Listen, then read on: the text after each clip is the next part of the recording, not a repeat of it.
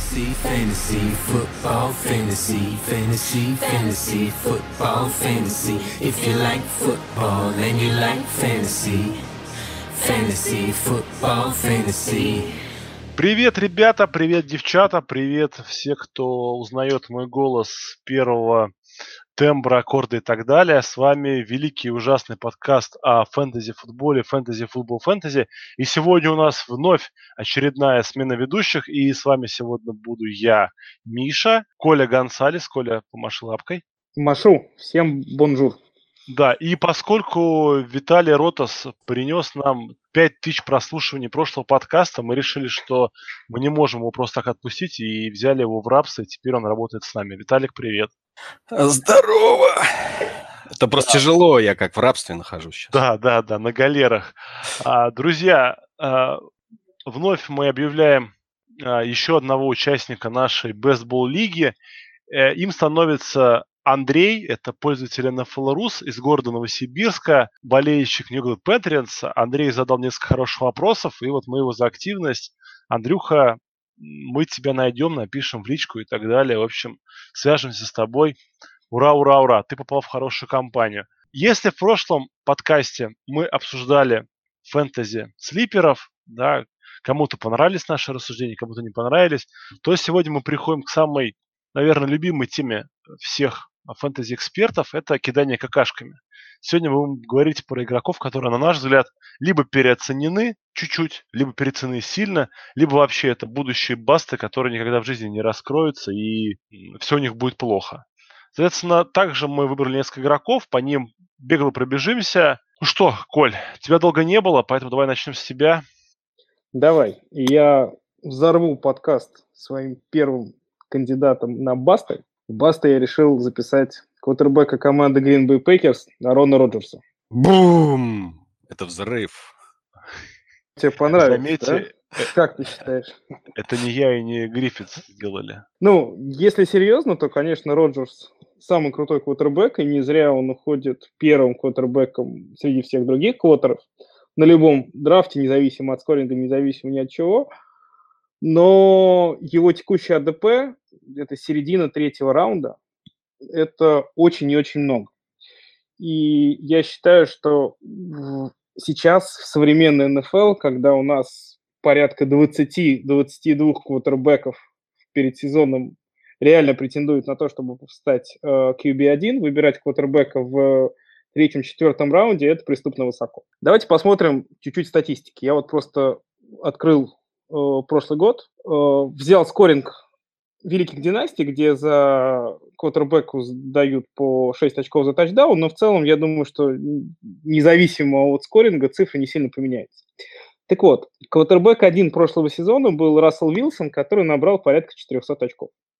Квотербек 12, то есть э, игрок 12-й квотербек по количеству набранных очков, то есть в стандартной фэнтези терминологии QB1, это был Даг Прескотт, который набрал 300 очков.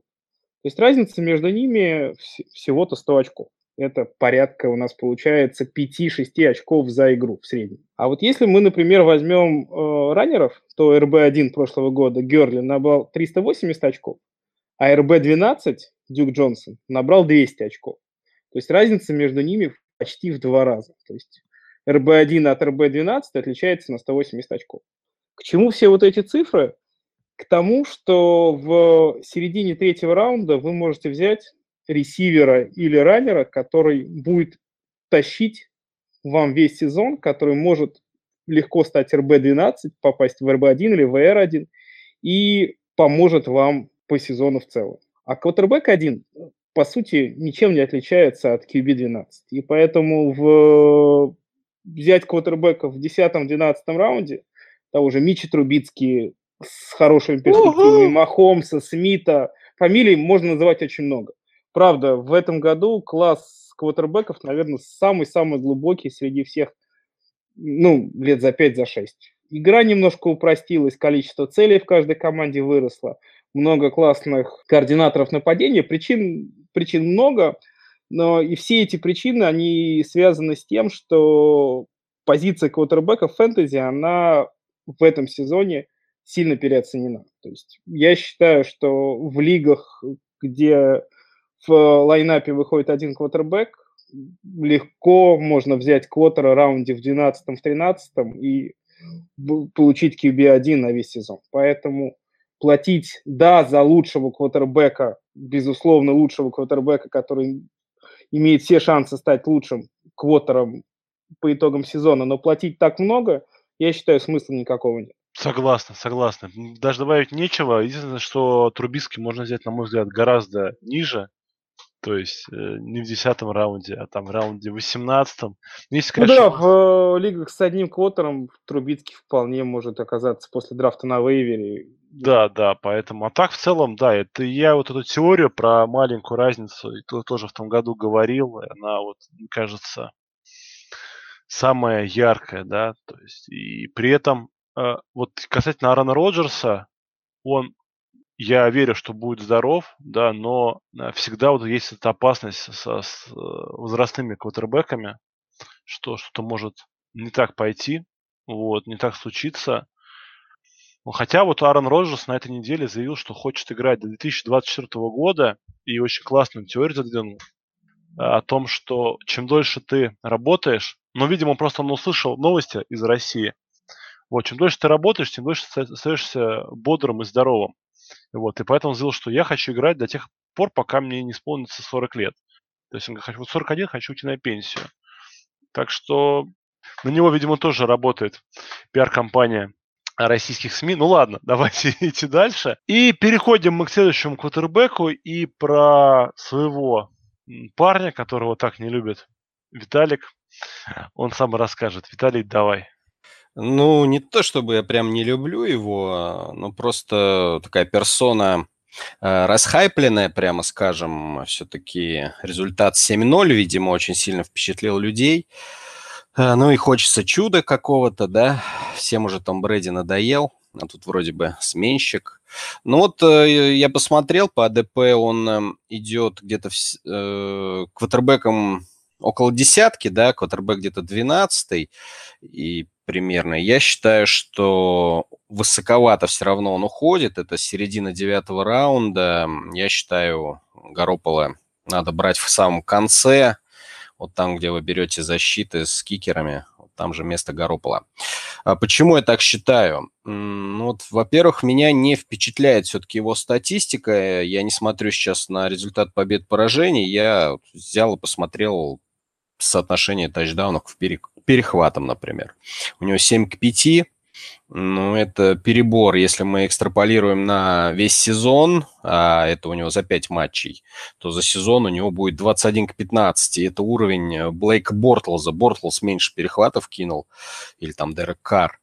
А, соответственно, там 8,8 ярдов за попытку паса, который у него есть, также не должны никого обманывать, э, учитывая тот факт, что он отыграл, отыграл не против самых сильных защит пасовых, э, вроде Хьюстона, Теннесси. Это я беру по рейтингу эффективности защиты от э, Football Outsiders. Ну и плюс добавь сюда Рэмс на 17-й неделе, команда, которой уже ничего не, было не нужно, которая гарантировала себе плей-офф.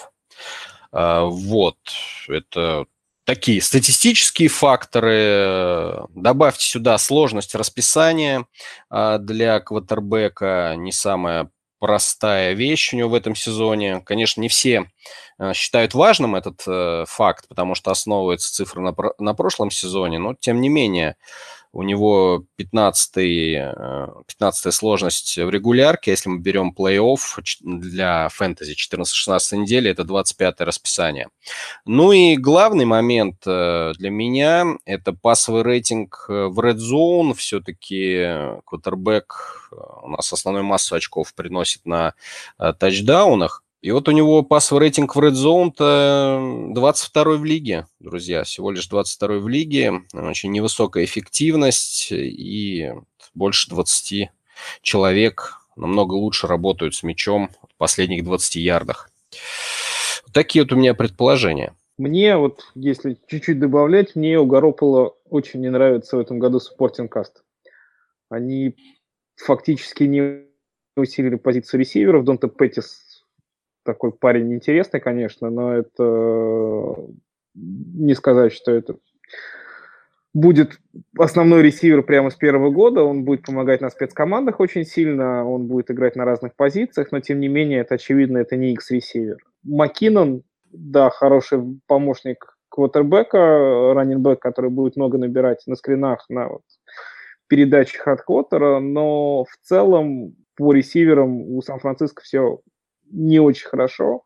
Ну, я соглашусь. Единственный перспективный вариант Тайтен Джордж Киттл, но все равно это новичок, да, то есть мы очень многого все ждут от Гаропола, но вопрос, кому эти передачи он будет бросать. И Пьер Гарсон, которому 68 лет уже, который 24-й сезон в лиге играет. Будет Маркис Гудвину. Гуд... Да, Маркис Гудвин, который больше легкоатлет, чем футболист. Ну, не знаю, у меня вот именно ресиверы Сан-Франциско вызывают большие вопросы. Да, я соглашусь, что с оружием проблемы. Правильно ты заметил по Китлу, что ну, тоже перспективный, но гарантий нет никаких. Э, линия тоже не самая лучшая. Тем более там будет новичок Маглинчи, неизвестно, как он вообще вольется. Ну, я забыл, кстати, одну цифру добавить. По глубоким мячам у него процент э, комплита всего 38. Очень низкий рейтинг тоже. Так что и на бигплей с Гаропола не очень-то, я думаю, стоит рассчитывать. Все так, и меня больше всего пугает то, что все отдают Гаропола пальмовое первенство и крутости, да, только за то, что у него есть э, Шенахан, вот, ну, как мы знаем, защиты умеют подстраиваться, да, после того, как изучают пленки, поэтому Будет ну, конечно, конечно, Миш, э, как обычно, если тебя, может быть, не так серьезно воспринимали в, в прошлом сезоне, то сейчас к твоей игре подойдут э, с иным, с более пристальным вниманием. Да, и там уже и будет и одного Руби Голда не хватит, чтобы три победы одержать.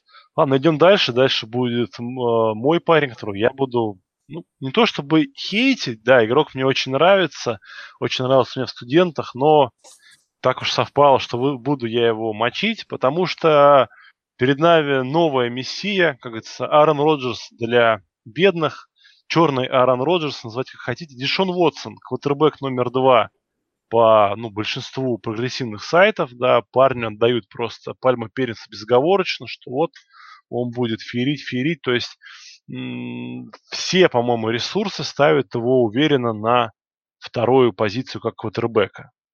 Вот это, на мой взгляд, очень странно. Не считая того, что уже сказал Коля, да, то, что разница между первым там, и двенадцатым минимальна, а, хотелось бы немножко прошлый сезон Дэшона Уотсона вспомнить. Ну, первую игру в расчет брать несерьезно, потому что новичок, первая игра, Ягуары, которые в итоге оказались совершенно другой командой, да, и там статистика была ужасная, все логично.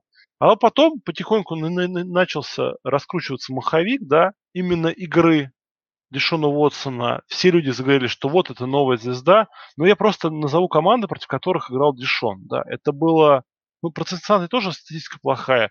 Патриоты. В начале года у них была ужасная защита. По-моему, они были 32-й по оценке футбол аутсайдеров. К сожалению, Миша, в конце года она, конечно, стала ну, получше. Самое, ну, в конце года Это она моя боль, да. Перестала пропускать по 50 очков. Дальше было Теннесси тоже, у которых защита была очень плохая. Канзас-Сити, у которых была защита плохая. Кливленд и Сиэтл. Да, Сиэтл уже к тому моменту вот такой был полуразобранный. Вот. При этом против всех этих защит, не самых ярких, у Вотсона всего две игры, где он э, заработал больше 300 ярдов. То есть, чем брал Дишон, это, конечно же, тачдауны. Но мы все прекрасно помним эти тачдауны, да. То есть человек бросает 16 э, точных передач, и из них 5 тачдаунов. То есть это сколько там процент? 30 процентов, да? Если мне память о математике не подводит. То есть это феноменальная э, результативность. И э, повторить такую результативность будет очень тяжело. И примеры мы уже все с вами видели. Это мы помним волшебный сезон Кэма Ньютона, да, когда он а, дошел до Супербоула, вот, и после этого он перестал быть таким же точным в дальних передачах. Плюс огромный минус для Дешона Уотсона – это то, что огромная часть его фэнтези очков, да, это в том числе э, работа ногами. То есть не обязательно это приводит к именно фэнтези очкам путем наборных ярдов. Это дает продлевать драйвы, которые потом выливаются в заработанные очки. Все довольно логично. а, Дишон Уотсон после крестов. И как бы нас не убеждали битрайтеры да, Хьюстона, после крестов, особенно квотербеком, э, следующий сезон они проводят традиционно плохо. Из плюсов для Дишона, да, ну, все-таки не могу я все время вот одно плохое говорить. У него вроде как сейчас третье по легкости расписание а, в следующем сезоне, да, то есть, ну, который стартует. Но, как, как мы прекрасно с вами знаем, что а, если нападение команд чаще всего, если не было никаких изменений там с тренерским штабом, они примерно одно и то же показывают цифры, ну, поэтому мы всегда любим инвестировать в патриотов, в Green Bay, в не знаю, Saints, да, и так далее, такие вот такого плана команды, то защиты, наоборот, очень часто а, у них бывают взлеты и падения неожиданные. То есть защиту по прошлому, прошлому году очень тяжело оценить. Поэтому то, что сейчас по факту является третьим самым легким расписанием для квотербека, да, по факту может казаться очень ну, тяжелым случаем. Условно говоря, даже тот же Теннесси, который в том году был весьма помоечного состояния в плане защиты от паса, в этом году у них там, по Батлер, да, пришел и так далее и тому подобное. Ну, такие пироги. То есть повторение вот этой статистики безумной, этого безумного набора очков я не вижу. Соответственно, вторым квотербеком он не будет, а, соответственно, и брать его там в середине третьего раунда это неправильно. Ой, Коля. Все, отстрелялся. Да, давай, теперь давай по раненбекам. Поехали. Ты так вот резко даже слова нам не дашь. А, про хотите сказать про Телешончика еще? Ну, не знаю, Коль, Коль, Коль хочешь? Не хочу сказать в защиту, хочу вот просто чуть-чуть развить э, статистику, которую начал приводить Миша. У Дэшон Уотсон хорошо играл 5 недель. И это просто классический пример small sample size. В эти 5 недель он был квотербек 1, но мы в ходе фэнтези сезона легко найдем 5 недель, где, например, Блейк Бортлс был лучшим фэнтези квотербеком. 5 недель – это ничто. В эти 5 недель у Дэшона рейтинг, э, отношение передач к тачдаунам больше 10%. Это абсолютно невероятный показатель у лучших квотербеков, которые, по которым у нас есть статистика за десятки лет, по Брэди, по Роджерсу, по Бризу, у них этот процент колеблется от 4,5 до 6 максимум, а тут 10. Ну, это абсолютно нереальная цифра, это прав, и Дэшона Уотсона ожидает жесточайший регресс к среднему, как говорят наши друзья из подкаста на NFL Rus. Да, но он секси, кстати. Ну, вот, вот, вот он игрок тот, который прям будоражит кровь, и его хочется брать. Очень но я, я думаю, он утащит за собой и Вилла Фуллера, пятого, который там невероятные цифры показывал на этих э, да, бигплеях. Да, бомбах, да, когда да. там он убегает из конверта, бросает бомбу, и, и ее Фуллер ловит там в одном прикрытии. И вот, и вот люди на полном серьезе верят, что это будет повторяться. Миш, ну все-таки в небольшую защиту, да, скажем так. Э, вспомним его игру в колледже, в Клемсоне, и он тоже там рвал кресты, это его вторые кресты на другой да, ноге. Согласен, да. Однако никакого регресса у него не было. Он, наоборот, выиграл э, чемпионат студенческий. Ну, так что не, есть... не факт, понимаешь, что у него будет сезон хуже, чем э, вот до крестов. Не факт. Поэтому поставим маленькую ставочку на то, что Хьюстон станет Суперболом. Кстати, да. парни, интересно будет в этом разрезе сравнить э, прогресс или регресс э, двух квотербеков, да? Э, ну, практически новичков, Карсона Венца и Дэшона Уотсона. Ну, вот после крестов я имею в виду. А, да, согласен. Да, будет, будет интересно, как они оба подойдут. Мне интересно, как будет Билл Брайан, э, вот, э, ну, будет он защищать стремление Дешона бегать или не будет? Все-таки попыток-то у него было много. Да, кстати, еще и линии у Хьюстона да, из самых-самых да, плохих. Да, да, да. Вот я сейчас бегать, открыл бегать про футбол фокус. в любом случае. Тут просто линия конверта не будет. Красного цвета на про футбол фокус, просто красного, плюс тут новичок, в общем, беда. Но, Дешончик, ты, ты клевый, мы тебя все равно любим. Вот. Идем дальше. Дальше у нас будет выступать оратор Николай. Да, давайте Оль, расскажу давай, про раннера, парня. который тоже мне в этом году совсем не нравится. Это раннер команды Майами Кеннин Дрейк. На данный момент АДП у него 38-й, он уходит 18-м раннером, и мне кажется, это очень-очень много. Э, Дрейк начинает свой третий сезон в НФЛ, и пока в, в проектах он выступает как основной раннер на все три дауна в команде Майами, но, тем не менее, за всю свою карьеру он никогда не был основным раннером.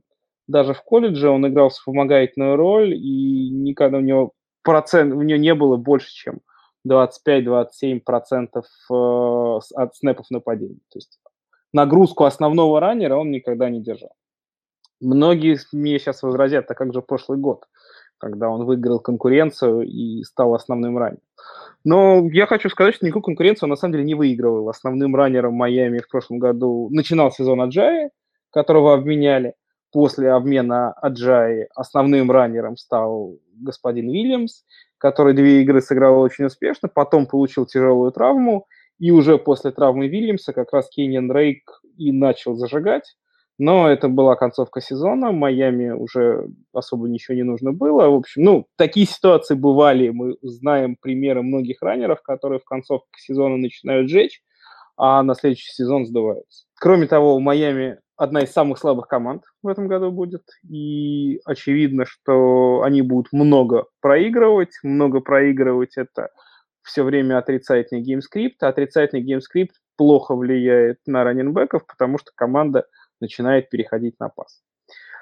Плюс, если бы все-таки на Дрейка так серьезно рассчитывали, я не думаю, что команда бы подписала одновременно Фрэнка Гора и взяла еще молодого Балажа в, на драфте. В общем, конкуренция у Дрейка высокая, и, на мой взгляд, очень и очень много красных флагов. Вместе с Дрейком в, одно и то же АДП уходит, например, такой раннер, как Алекс Коллинз из Балтимора. Вот, на мой взгляд, это значительно более безопасный вариант, чем Дрейк. Я Дрейка не люблю, поэтому мне тяжело его оценивать.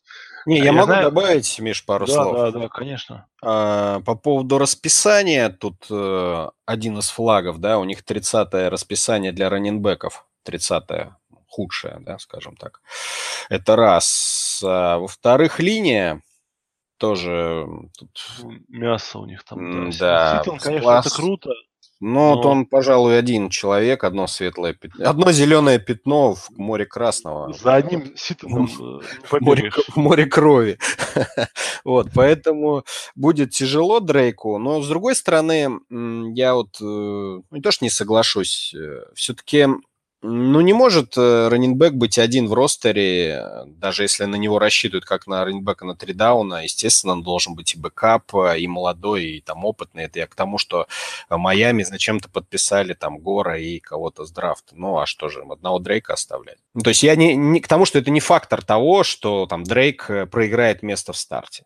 Абсолютно нет. Ну, ему все шансы дадут, да, то есть все-таки да, он абсолютно. играл Алабаме, а там, как мы знаем, ну, набор runner ов совершенно сумасшедший, и плюс там есть очень четкое видение, какими должны быть runner ами, да, то есть Кеньян Дрейк это, это не Инграм, да, это не Генри, да, это не Лейси, это другого плана игрок, и там ему не было шансов как бы стать стартером. Ну, в Майами посмотрим, Плюс он, концов... ловит, плюс он ловит, Миш. Да, конечно. У него там почти 250 ярдов э, за 6 матчей. Ну, он 80 ярдов против э, Патриотов в одной игре поймал. Поэтому для PPR, в принципе, он, конечно, опция, но я, наверное, соглашусь, что высоковато.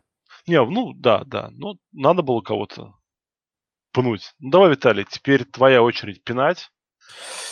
Пну-ка я еще одного раненбека Майами бывшего Джей Аджай, как раз Коля упомянул о нем, он перебрался в Филадельфию и выиграл Супербоул, в общем-то, у него жизнь удалась.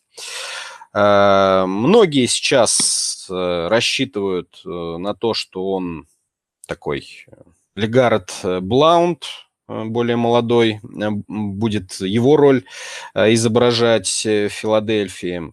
И там все, что плохо лежит, он понесет. Ну вот, если мы взглянем на сезоны 2016 и 2017, то есть два предыдущих сезона, то мы обратим внимание, что Даг Педерсон э, очень любит комитеты. И если в 2016 году Райан Мэтьюс э, лидировал в команде со 155 попытками, ну, касаниями мяча, Аблаунд в прошлом году 173 сделал касание, то мы можем понимать, что те цифры, которые Аджай показывал в Майами, например, в 2016 году у него было 260 попыток выноса, а в прошлом году, даже с учетом всех вот этих вот перетурбаций э, между командами, 208 попыток выноса, то явно будет э, западение результатов, то есть там 150-160 попыток получит э, Аджай, не больше. Остальное заберут Дарренс, э, Даррен Спроулс и Кори Клемент. Это я абсолютно уверен. Кроме того, давайте глянем на тачдауны, а в первую очередь, опять же, мы глянем на Red Zone, то есть как э, хорошо зарабатывали тачдауны в Red Zone Аджай и, например, Блаунд. А, вот, например, у Блаунта, казалось бы, да, у нас он так, впечатление, что он машина по зарабатыванию тачдаун. Тачдаунов у него успешность всего лишь 38%, и это 82-й раннинбэк из 113 по процентам успешности зарабатывания тачдаунов из Red Zone. А Аджая на 107 месте. Представляете? У него было в Майами 17% успех, а в Филадельфии еще меньше. Он на 110 месте, у него 15%. У него 13 попыток был в Red Zone и 0 тачдаунов.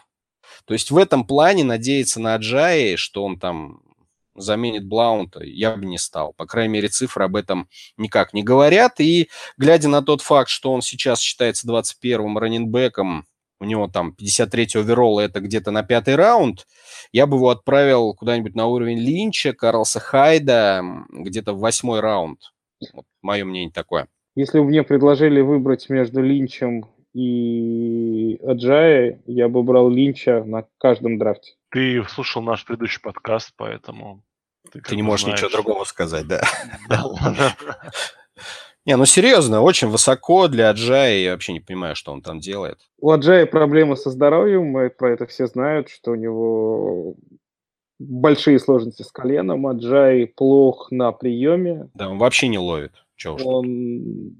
Все считали, что просто в Майами тактика ему не подходит, так-то он умеет ловить, он перешел в Филадельфию, количество таргетов на нее не выросло совсем у него он плохо работает в Red Zone, и Кори Климент у него эту работу забрал, поэтому ну, я не вижу совсем возможностей для апсайда для, для него. То есть какие-то попытки выноса он получать будет, безусловно, но откуда там браться много фэнтези очкам, непонятно. Да, там, наверное, какие-то недели у него будут, да, то есть для бейсбола парень подойдет, но вот ставить его в состав Every Given Sunday, что называется, мне было бы очень и очень страшно. Условный да. Дюк Джонсон, который у которого пол в 10 очков просто за счет таргетов. У Аджаи, у Аджаи нету пола, у Аджаи есть да, подвал. У Аджаи пол подвал, подвал, подвал у Аджаи да, есть, а да. а пола нет. Да, Хотя давай. нападение у Филадельфии сумасшедшее, и здесь надо отметить линию Филадельфии лучшая в лиге, она первая, поэтому... Это еще более удивительно, почему так происходит с Аджаи. Видимо, все дело все-таки в руках и ногах. Не ну, в тактике, ну я имею в виду не в тактике, не в стратегии, не в, э, в группе поддержки, а именно в самом футболисте. Все возможности заиграть у него есть. И если он ими не воспользуется в этом году, то я думаю, что он просто пойдет на пенсию, уедет в свой Лондон и будет играть в американский футбол в Англии. Ну, злые вы, злые вы парни. Ладно, теперь моя очередь. Давай. И а, у нас с вами появляется на ринге да, Джерик МакКиннон, раненбэк слот-ресивер, вайт-ресивер из команды Сан-Франциско, который э, на данный момент уходит в конце второго, в начале третьего раунда. Вот. Почему как бы, я не очень верю в Джерика Маккинона? Ну, во-первых, про теорию того, что волшебные схемы э, Шенахана будут работать, я уже рассказывал, да, что да, мы все это верим, но тяжело. В это, это надо будет предварительно доказать. Одно дело с Хулио Джонсом, Мэттом Райаном, да, показывать сумасшедшие цифры, совсем другое с другими игроками. Вот. Первый минус а, для меня лично самый огромный для Джерики Маккинона то, что он э, всю жизнь э, был э, именно ресив... Ой, ран... раненбеком на пассовый даун, да, то есть А, вот это его роль, в ней хорошо работает. Он никогда не был а, пробивным, да, которым таким вот раненбеком, как раз в стиле того же самого Аджай.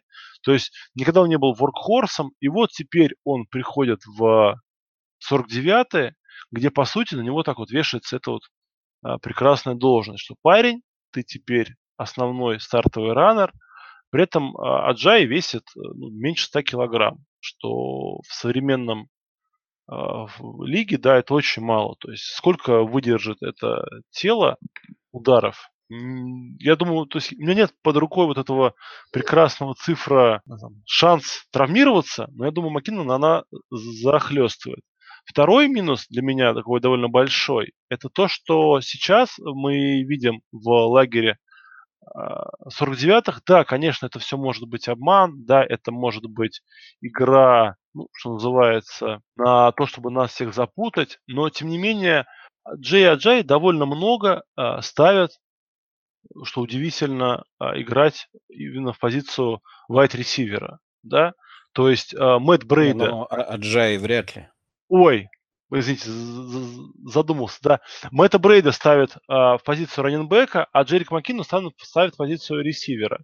И там он пытается, ну, свои эти навыки разрабатывать. То есть, мне кажется, это довольно такой тревожный звоночек, да, что, возможно, а, Шенахан вблизи, поработав с Маккиноном, а, решил как бы на первые два дауна а, использовать Мэтта Брейду да, в качестве пробивного. Хотя в схемах Шенахана очень важная роль уделяется пасу.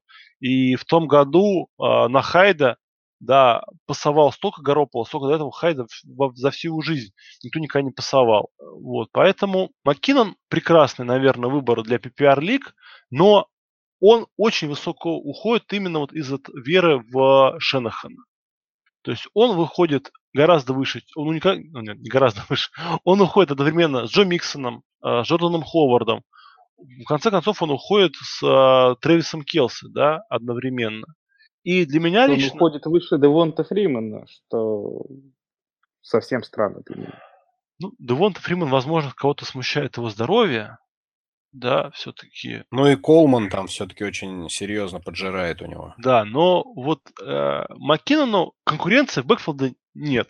Несмотря на то, что сейчас вот э, появились огромное количество ну, новостей из лагеря 49-х, что Мэтт Брейда это, мол, самый complete back uh, этого backfield а, да, я в это не верю. Соответственно, на мой взгляд, Маккинон будет своей рабочей лошадкой, и в этой роли он просто физически не справится. То есть... И будет... тот же Мэтт Брейда ну выйдет да, на сцену. Да, да, да, да. И либо Шенахан решит, увидев, что ну, Маккинон не справляется, переведет Маккинона на роль а, игрока, каким он был в Миннесоте, да, то есть игрок на пас, на удивить, вот на а, как там, 10, да, там 12 тачей за игру. И получается, вы, беря игрока а, в конце второго раунда, в начале третьего, ожидаете, что этот игрок будет РБ-1, ну, скорее всего, в вашей команде, да. Вряд ли вы поете Heavy РБ, хотя популярная схема в этом году. То есть вы ожидаете, что этот парень будет первым раннером но он имеет все шансы, просто вот, ну, просто вообще все шансы. Я не знаю, э, у Кенниана Дрейка, мне кажется, меньше шансов лишиться роли лидирующего бэка, чем у Маккинона, чтобы потерять вот эту возможность быть РБ-1 в вашей команде. Поэтому это лично для меня очень большой риск. Это, вот, это именно оверхайп на те, те, теме Шенахана. И я бы вообще бы посоветовал всем игрокам, ну вот, кто не, нет у того влюбленности в каких-то игроков 49-х, возможности этих игроков избегать вообще 49-х всех. Потому что их сейчас берут неоправданно высоко. Это то же самое, кстати, что сейчас происходит с... О, у нас нет ни одного игрока из этой команды. С игроками чик- чикагских медведей. То же самое. Там вы будете видеть, что Ален Робинсон высоко, что Бертон высоко и так далее. Гэбриэл высоко. Отдайте этих игроков другим людям. Отдайте их Мише. И, и Кевина Уайта в придачу.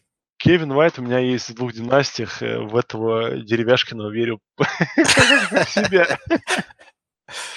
Вот, давайте дальше. У меня уже аж голос. Слушай, ну я давай добавлю буквально. Да, да, конечно, конечно. Фразу. А, ну, я соглашусь с тем, что Маккинону не гарантирована роль э, стартера еще и потому, что его контракт очень хитро составленный, э, по сути, позволяет его отчислить уже весной хотя у него формально четырехлетний контракт там, на 30 миллионов, э, там 18... Красивая гар... цифра, да. Да, 18 да. гарантированно, но у него все деньги выплачиваются в 2018 году, и все, и дальше за, за полтора миллиона в дедмане он отправляется... А с учетом платежки Сан-Франциско, которая одна из самых пустых в лиге, они могли себе позволить в этом году вообще любые контракты. На чем и речь. То есть нет, нету такого, да, что подписали человека там на 4 года или на 2 или на 3 вперед, уже зная, что я в него вложился, он по-любому, знаете, как Джо Флака, да, хоть куда ты его сунь, но он будет играть, потому что ему что делать, у него там пятнаха, двадцатка каждый год висит в мертвых. Вот. А у Макина такого нет, поэтому если у него не пойдет игра, конечно, он начнет стартером, я уверен в этом, но если не пойдет игра, его быстренько действительно сделают таким ситуационным раненбеком. Ну и все, резко ценность упадет да? просто. Да. В этом да. подкасте я уже про это рассказывал, но повторюсь, меня очень смущает то, что Первым Макину никого не выиграл конкуренцию. Он в свой год новичка он проиграл позицию стартера такому персонажу, как Мэтт Азиата. Мэтт Азиата красавчик вообще. Причем делал лучший. это два года.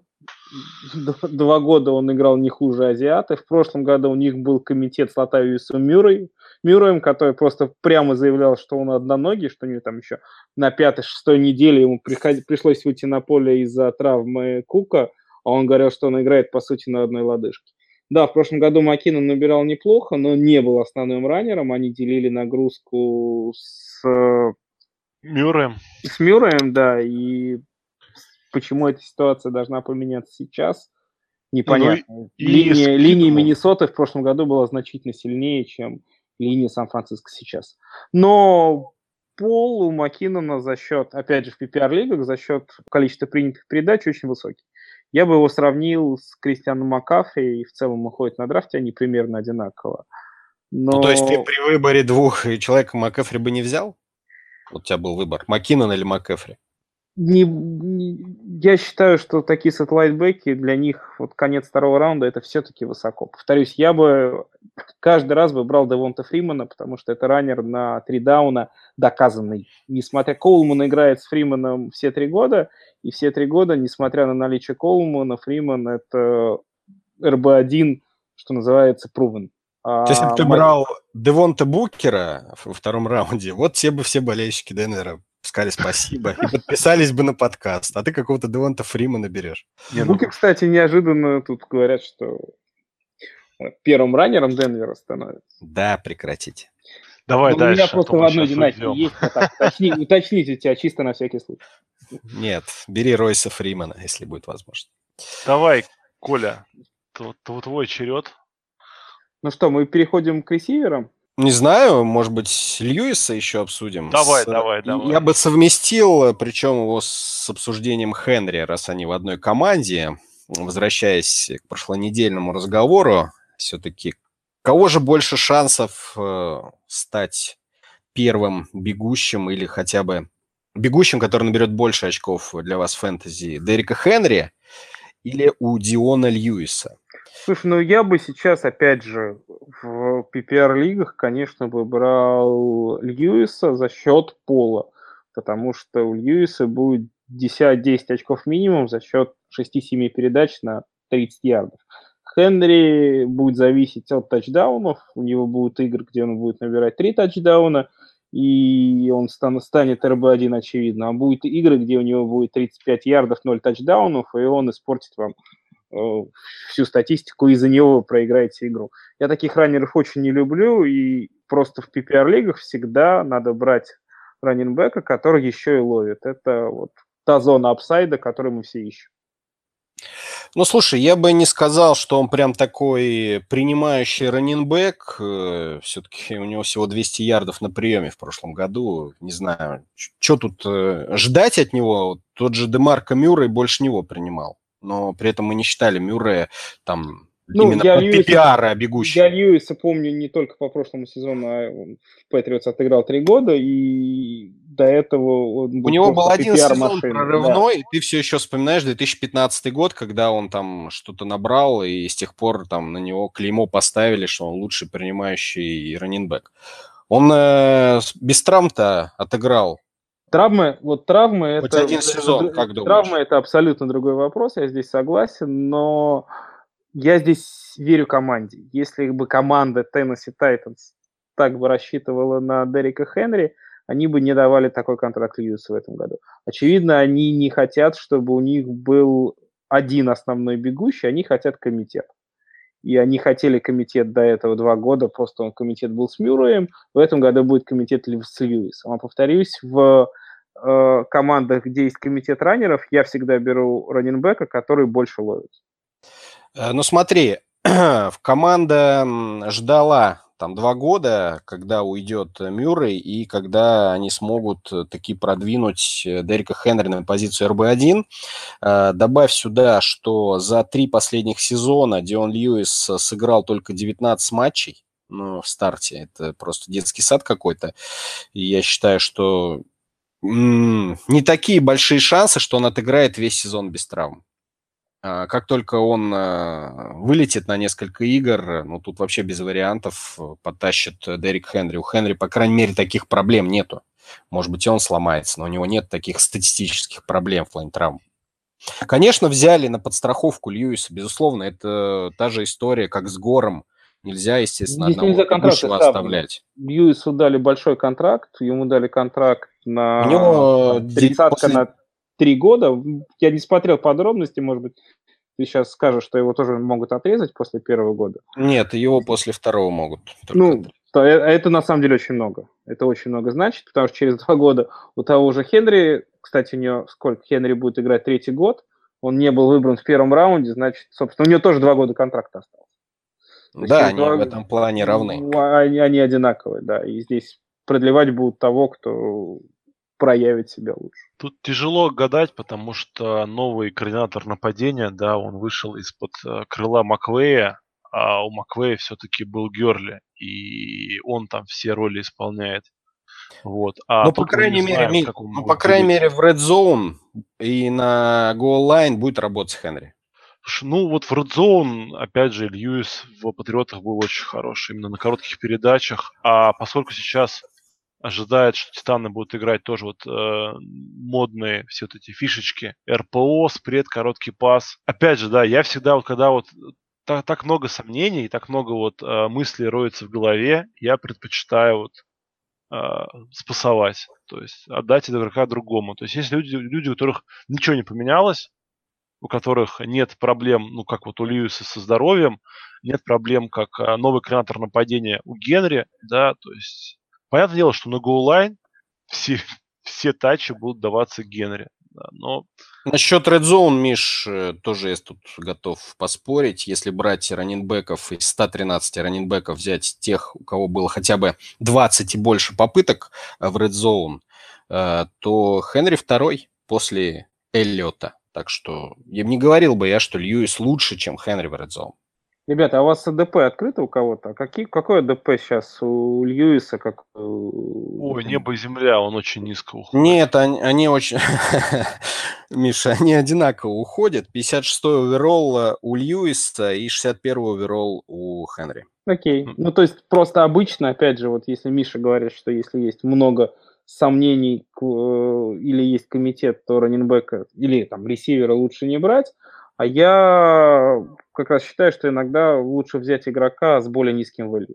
Есть Если между игроками разница в 1-2 раунда, то всегда значительно дешевле взять э, раненбека с более низкого раунда, потому что value ты в этом получаешь больше. Ну, Не, ну если они оба- сейчас одинаково, то Да, они Этот оба аргумент не в конце работает. пятого раунда. Ну, тут и говорю- еще раз скажу, простой аргумент. Человек э, третий год в команде, Льюис пришел, э, и он что, за одно межсезонье должен э, задвинуть обратно Хенри там под второй номер? Я А не думаю, что команда на это А пойдет. Хенри никогда не был первым, первым номером. Плюс, повторюсь, новый Так вот координатор именно, нападения. вот именно, что он новый никогда не координатор был. нападения. И- Все, с чисто, все с чистого листа. Вот сейчас в этом межсезоне посмотрим. Давайте двигаться дальше, да. Просто скажу, что в моем ADP между ними разница 20 позиций, а это как раз вот это полтора-два раунда, которые вот могут сказать. Но мне нравится оба игрока. Ну Вот, идем дальше. Дальше мы переходим к последнему блоку игроков. Тут почему-то у нас еще один- тайтен записался. Коля, видимо, хочет пнуть уже... Тайтенда тоже сто- пну. сто- Давай Тайтенда пнем и перейдем к ресиверам. Давай пнем Тайтенда, пнем Тайтенда команды Нью-Йорк Giants, Инграма, который сейчас уходит Тайтендом 5, АДП у него 59, и это очень высоко для Тайтенда. Непонятно, откуда этот Тайтенд будет брать таргеты. В прошлом году все было просто и понятно. Он оставался единственным приличным игроком нападения. Раннинбеков у Giants не было, Бекхэм сломался, Шепард три четверти сезона тоже был травмирован, и это был единственная релевантная цель э, Илая Мэннинга. Вот он ему кидал, кидал, кидал, несмотря на большое количество дропов, просто на объеме Ингам вывез. Откуда такая, такой хайп по Инграму в этом году, я не понимаю. Баркли – это раннер на все три дауна, он будет много ловить, он будет много получать попыток в red zone, иначе его просто не выбирали бы вторым оверолом. То есть 10 тачдаунов – это вообще минимум, который я вижу у Баркли. Бекхэм возвращается, это еще плюс 10 тачдаунов. Стерлинг Шепард есть, который там 5-6 своих поймает. Ну, то есть мы, вы считаете, что Илай кинет 40 тачдаунов в этом году? Конечно, не кинет. Я просто не понимаю, откуда такие цифры могут взяться у Инграма. Ниже него уходит Делэни Уокер, ниже него уходит Кайл Рудольф, ниже него уходит Джимми Грэм, и ну, для меня каждый из этих тайтендов голову сильнее Инграма. Ну, тут сложно что-то возразить. Понятно, что факторы травм серьезно повлияли на его производительность именно в положительную сторону, и по инерции его задвигают как одного из топовых тайтендов. Ну, с другой стороны, конечно, сложно сравнивать НФЛ и студентов. У него выпускной год а, было 65 приемов. а, там, в этом, э, в прошлом году в, э, в НФЛ у него было 64 приема. То есть я к тому, что, в принципе, он такую нагрузку-то готов тащить и выдерживать. А, Но вот соглашусь, да, что целей... Тащить-то будет- он готов, кто ему даст? Ну, давали же. Кто ему давали. такой- Как видишь, два сезона подряд ему каким-то образом давали больше 60 э, приемов. Не таргетов, а приемов. Но я бы не брал его, да. Я к тому, что я бы тоже не брал его пятым э, tight end ом. Это очень странно. К вопросу о том, что Инграму брать не надо, зато можно сказать, кого надо брать. Друзья, в 18 раунде Илай Мэннинг – это просто вишенка на вашем торте вашей команды. Это превосходный выбор, э, потому что человек, у него есть кому ловить в backfield е, кому пасовать в слоте, кому пасовать далеко. Очень хороший э, состав нападения. То есть то, чего нет у Гаропола, да. У него По есть... Илаю- да, по Илаю Мэннингу есть очень простая статистика. Собственно, у Илая планируется в этом году РБ-1. Это Баркли ВР-1, это Бекхэм и Тайтенд 1, это Инграм. И в истории НФЛ у команд, у которых одновременно было вот три таких оружия, квотербек никогда не был ниже, чем квотербек 12. То есть Илай в этом году планируется, ну, по статистике быть первым квотербеком, а сейчас он уходит, АДП у него 23-24 где-то. То есть, ну, свое АДП он должен переигрывать в два раза минимум просто статистически. Ну, это же Ладно. Илай. Илай, вы чё? Ну, ну, да, мы, мы, мы любим Илая. Любили Илая до того, как стало модным. Ага. Ладно, идем дальше. Дальше я ворвусь, потому что у нас передача же не только научно-познавательная, да, она еще и носит себе воспитательный эффект. Вот. И воспитательный эффект, самое главное, какой, друзья, если вы играете в футбол и получаете за эти безумные деньги, не курите траву и не ездите пьяным на машине, и все будет у вас хорошо. Джош Гордон уходит сейчас. Ну вот, как я понял сейчас, что мой АДП и АДП ребят, которые они смотрят, они различны. Ну да и фиг бы с ним. Вот. В моем АДП а, Джош Гордон уходит в конце третьего раунда. А, То есть позиционируется он как 19 В моем АДП примерно так же. А, ну, на- нормально, да. То есть 19 ресивер, а, вот прям такая солнышко, вишенка, но, во-первых, ну, даже а, мы должны помнить, что Джош Гордон находится в одном, а, ну, плохом тесте, да, от пожизненного бана из лиги. Это как бы все да ничего. Сейчас происходит очень странная вещь. Джош Гордон до сих пор не явился в лагерь команды, потому что, по слухам, он совершенно не хочет участвовать в Hard Knocks, он боится, что это повлечет ну, излишнее внимание к его персоне, к его мироощущению, к его пути к восстановлению да, от всех вот этих вредных зависимостей. И поэтому он тренируется отдельно. Соответственно, тренируется он не с Тайродом Тейлором, не с Бейкером и Мейфилдом. Он тренируется, насколько мне известно, на поле женской команды по сокеру. Кто там кидает ему передачи, не очень понятно. Да, форма у Гордона сейчас бомбическая. Знаете, у кого еще бомбическая форма, вот чисто физическая? У Кевина Вайта. Человек, который за три сезона сыграл а, полторы игры. Вот у Гордона тоже шикарная форма. То есть, а, как фитнес-моделью, он будет хорошие деньги зарабатывать. Ну, если татухи, правда, сведет и цвет, цвет кожи немножко изменят. А в качестве ресивера, то есть химия с двумя главными пасующими своей команды, то есть даже не важно, кто там будет выиграть, Тайрер Тейлор или Бейкер Мейфилд, неважно, у него химии никакой нет пока. И она не кристаллизовывается. Соответственно, опять же, в плейбуке, в его изучении, в его точном оттачивании, Гордон тоже не принимает. И в прошлом сезоне цифры, которые показывал Джош Гордон да, во время регулярного сезона, они были ну, какие? У него была одна финальная игра, да, которая э, там запомнилась большим количеством ярдов, но это была игра, где он поймал просто 4 передачи, и они были длинными, да, то есть, соответственно, статистика показалась хорошая. Вот мы решили, что э, вернулся, вернулся огонь, но это была игра 17 недели, да, и по ней что-то судить очень тяжело, потому что команды играют совсем физический футбол. В этом году у а, Кливленда гораздо больше целей. Там Джарвис Лендри, да, потом они взяли на драфте. Ой, парня, не помню тоже. Каких-то людей. Да, коловые. Вот. Плюс у них там совершенно какой-то сосредоточенный backfield есть, и пасующий, ловящий и так далее. И нужны такой, как раньше, всю карту, да, ставить на э, Джоша Гордона? Нет. Такой AJ Green, да? Ну да, да, то есть это у него не, не будет такого безумного количества target, target ов.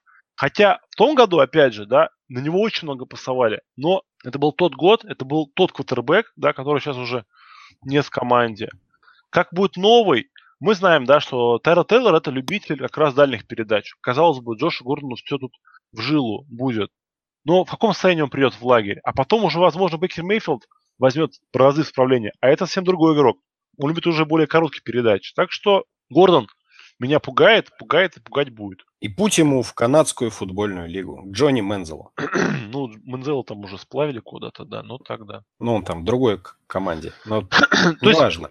Самое страшное, да, что вы, потратив пик а, ну, какая ну, там, будем четвертого раунда, лучше Дешону Вотсона, на самом деле, взять. Вот, то есть, если вам вот прям вот не моготу хочется себе классного, агрессивного игрока, берите Дешона Уотсона. Он примерно так даже уходит.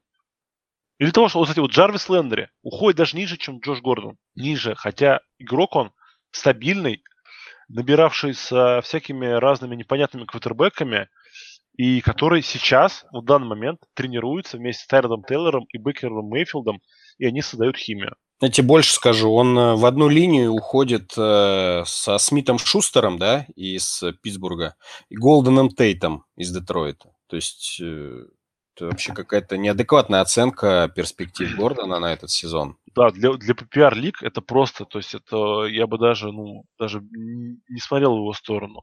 То есть Golden Tate это человек, который вас всегда... Golden Tate будет... это PPR-машина, да. Да, это, стабилен, как часы. Хотя, ну вот, конечно же, большой плюс, да, что Хью Джексон явно любит Гордона, потому что у Гордона вот в том году он там сыграл матчей очень мало. Ему в первом же матче 11 раз бросили передачу. 11. Поймал, правда, всего 4, но это вопрос другой.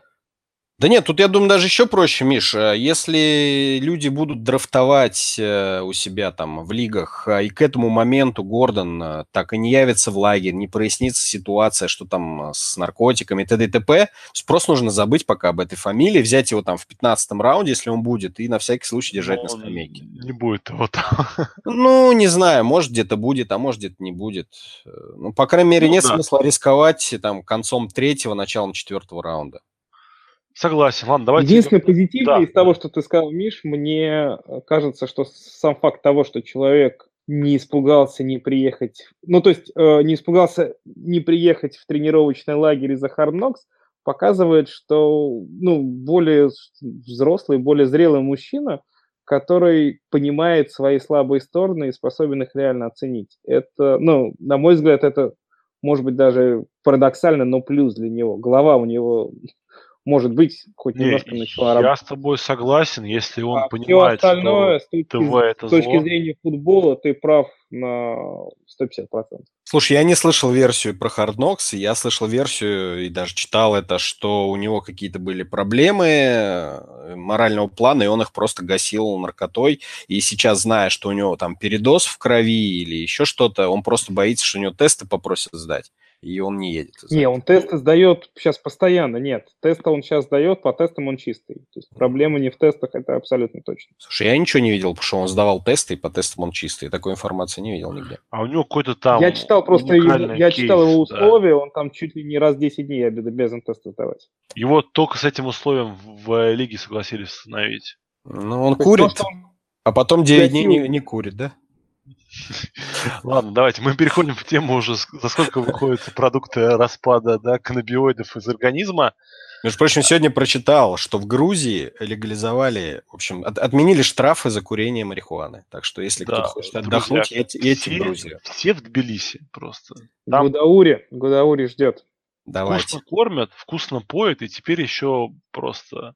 Кстати, российским полицейским одна из многих стран, открытых для туристических поездок без проблем, это Грузия. Поэтому ожидаем толпы. Если нас слушают российские полицейские, парни, вы знаете, где вы можете неплохо отдохнуть. Да, да, да. И взять, Ладно. и взять травы, да. И 430 рублей. Давай, Коль, теперь ты нам расскажешь Давайте про расскажу, да, по ресивера, который несколько высоковато, несмотря на то, что как игрок это один из моих самых любимых ресиверов, на него очень приятно смотреть. Это ресивер команды Kansas City Chiefs Тарик Хилл. Э, Сейчас его текущий АДП 29, это VR11. Чуть-чуть статистики. Э, В прошлом году за весь сезон Тайрик Хилл получил 6 таргетов в Red Zone. За эти 6 таргетов он набрал 0 тачдаунов. То есть Лузер. это Ну да. Как игрок он абсолютно феноменальный. Это самый быстрый ресивер, который сжигает просто корнербеков. Но с точки зрения фэнтези он мне не вызывает доверия, потому что эта статистика такая, она очень непостоянна. И брать так высоко ресивера, который не является ни первой, ни второй целью своей команды в Red Zone, страшно. На дальних передачах э, Тарик Хилл монстр. Но у Канзаса сменился квотербек, и в прошлом году Смит был лучшим как раз квотербеком на дальних передачах. Будет ли таким квотербеком Патрик Махомс, мы не знаем. Да, все говорят, что про его руку пушку, что он второй Брэд Фарф и так далее. Но, тем не менее, здесь пока мы этого не увидим сами, поймем на дистанции, что Махомс является легитимным стартером в НФЛ, сказать про это мы не можем. Плюс меня очень смущает э, подписание ресивера из э, Лос-Анджелес Рэмс э, Сэмми Уоткинс Сэмми рулит. Уоткинс, да, Кру- крутится фамилия на языке. Наконец-то у Канзаса появляется классический такой прямо VR1 X-ресивер. Такого ресивера у них не было последние три года. И как будут распределяться таргеты между таким количеством целей, я напомню, у них есть Трэвис Келси, у них есть Хант, который тоже много работает на приеме, непонятно. То есть как Махомсу нужно будет кормить, накормить вот четыре цели основных своих.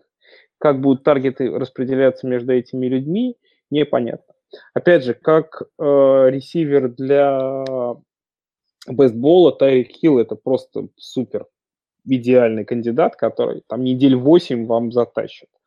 Но вот ставить его в состав каждую неделю, особенно по такой цене, мне кажется, это стрёмно и страшно. То есть, опять же, Golden Tate уходит позиции на 10-15 ниже, на целый раунд ниже. Но по сравнению с Хиллом я бы брал Тейта всегда просто за счет очень высокого пола. Я вот ты- знаю, что Миша Ты хайпу не поддаешься, Хилла. да? Ты хайпу не поддаешься. Ну, мне стрёмно. Повторюсь, как вот смотреть за ним на поле одно удовольствие, да, но Не-не, я Что будет в этом согласен. году, Я непонятно. полностью согласен, что Хилл он очень сильно э, потерял из-за прихода Сэмми. Просто раньше был он и был Келси, и, соответственно, ты понимал, что в любом розыгрыше пасом пас будет либо на Келси, либо на Хила. Вот. Ну, то есть, э, вот эту котомку всю, огромные очков, делили на два. И поскольку не было ну, такого легитимного первого ресивера, полноценного, да, то есть Тайрик Хилл это немножко другой игрок, то и схемы розыгрыша и все такое прочее, э, Энди его, как его сказать, там, дети, да, которых он вырастил там в лице Дага Листья, Пидерсона. листья его дерева. Да. Все же говорят про тренерское дерево. Вот, вот, да, его, его яблоки, они разрабатывали схемы, ну, для Келса и для Хила. А сейчас, соответственно, появляется новая, очень крутая игрушка, и я боюсь, что и схемы по нее будет много разрабатываться. Соответственно, если больше схем, меньше шансов для Тайрика, поэтому я, не, я полностью согласен. У меня, к сожалению, в одной династии так получилось. Есть и Хилл, и Воткинс. Просто Воткинс очень сильно падал. Я не мог мимо него пройти, и вот у меня сейчас, на самом деле, это вот такая большая головная боль. Надо одного из них, естественно, конечно же, обменивать. И это Сэмми А. Уоткинс, поверь мне. Ну, Хотя бы, по тра- хотя бы по травмам. Ну, друзья, а вот смотрите, давайте я возьму те же самые данные и разверну всю эту карусель в другую сторону. Э, У вас Тайрек Хилл набирал э, невероятные цифры без первого ресивера, когда вся э, мощь и внимание защиты сосредотачивалась на нем и на Келси. Сейчас у вас появился VR1, как вы говорите, Сэмми Уоткинс. То есть вы считаете, что внимание к Хиллу будет еще больше или его будет еще меньше? И не облегчит ли это ему жизнь? В принципе, в твоих словах есть, конечно, огромная логика, и возможно, да, то есть будет больше внимания на Воткинса. Мы вообще не знаем, да, возможно, Энди Риду очень так понравилось а, способ использования Сэмми Воткинса, который при- применили в, Рэмс. в Рэмс, да, то есть, парень, ты будешь бегать отвлекать с первого, первого корнера. Я А примерно потом о том и говорю. коротких 40 маршрутах- миллионов гарантий не дают за то, Ну, чтобы я, бегать я, я с согласен, первого да, корнера. да, То есть э, show me your money, что называется. Да, И да, деньги деньги показывают, что роль Воткинса в нападении будет существенна. С точки зрения того, как будут работать корнеры по этим двум ресиверам, конечно, Виталий, доля правды в твоих словах есть. Но таргеты. Таргеты уменьшатся. А в если в Red Zone на Хилла и в прошлом году не пасовали, то в этом году таких передач не будет совсем. Не, я не А, буду доказывать, что там вы не правы, я прав. Я просто к тому, что вот Миша как раз привел э, пример, э, что Уоткинс э, числился тоже там каким-то топовым принимающим в Рэмс, и однако, мы сейчас как раз про Рэмс, я думаю, поговорим, однако он не получал а, тот объем таргетов, о котором вы сейчас говорите, поэтому Хилл-то немного в таргетах потеряет, если Уоткинс будет только имитировать э, возможность, да, потенциальную на него глубокого паса. А насчет э, Махомса, я вам скажу, ну вот э, тут, конечно, не показательно. Вот ребята отписались, что на сегодняшнее трение у него глубокие пасы там они делали, э, конечно, без давления и все, но деви- 19 из 21 он сделал точных, вот, практически подряд, и все там в шоке. Ну, это, это, это оверхайпинг а, августа. Не, я к тому, что впо- мы вполне можем увидеть э, там двойного Алекса Смита в плане дальности и точности, чем это было в 2017 таланта у году. Махомса, таланта у него выше крыши. Да, здесь вопрос Ну, только реализует он этот талант или нет. А У него и талант. смотреть, на Кан- смотреть на Канзас будет очень интересно, особенно с учетом того, что у них очень слабая защита в этом защита году. говно, и да. поэтому. Махомсу просто вынужден будет много кидать. Отрицательный game script, как говорится, да, благоволит фэнтези богам и радует фэнтези игроков. Поэтому, друзья, вкладывайтесь в игроков Канзаса, главное угадать в какого. Так, и Виталий, давай, ты у нас Да. последний остался. Давайте я как раз анонсировал слегка, мы поговорим сейчас чуть-чуть про Рэмс и конкретно про Брэндина Кукса, который тут э, уходит, по моим данным, по крайней мере, в четвертом раунде, считается 24-м э, ресивером. И скажете вы, что такого? И так низко вроде бы. А я скажу, что это высоко, и я бы его опустил э, так на уровень Агалора, Шепарда, Ли, так на уровень 40-го ресивера из 6-7 раунда. Объясню почему. А, Смотрите, э, Купер Кап, э, Роберт Вудс, Сэмми Уоткинс в прошлом году, в прошлом сезоне были, соответственно, 22-м, 32-м и 50-м ресивером по количеству набранных ярдов. И если Кап получил 62 приема, Вудс 56, и то он всего 11 матчей в старте отыграл из 16. А Сэмми Уоткинс, считавшийся номер один, 39 всего лишь получил э, приемов. Это вот как раз к тому, что мы говорили, что он имитирует больше деятельности ресивера номер один, а не является им. И если, как говорят, э, Кукса взяли на замену Уоткинса, нет никакой гарантии, что Кукс получит свои привычные э, объемы таргетов, потому что, э, играя в Новом Орлеане в 2015-2016 он получил 84 и 78 таргетов, играя в прошлом году с Брэди, он получил 65 таргетов понимаете, и, ну, приемов, приемов я имею в виду, это именно уже не передачи в адрес, а именно сколько он поймал пасов. Вот, и учитывая, что у Уоткинса был 39, э, то мы можем предположить, что цифры у Кукса скорее приблизятся к цифрам Уоткинса, чем э, останутся на прежнем уровне. Только хотя бы потому, что набор оружия у э, квотербека Рэмс э, очень большой. Это мы еще не берем Герли, который тоже может ловить мяч. И еще я вам назову буквально несколько фамилий. Латимор, Харрис, Родес, Хейвард, Шерман, Питерсон. Что-нибудь вам говорят эти имена? Нет. Неплохие корнербеки такие. Ну, неплохие такие корнербеки, против которых придется играть Куксу в этом году, причем против Питерсона и Шермана по два раза. Понимаете, у него очень серьезное расписание, одно из э, тяжелейших для ресиверов э, в лиге. Я беру сейчас даже не по расписанию там против защиты, а именно беру э, противоборство с корнерами. Очень серьезно все. Я считаю, что Кукс, у Кукса будет просто провальный сезон. К сожалению, несмотря на мою любовь к Куксу, Виталий, я вынужден с тобой согласиться. Во-первых, играть с Джаредом Гоффом при всем к нему уважении после Бриза с Брейди – это то еще испытание для ресивера.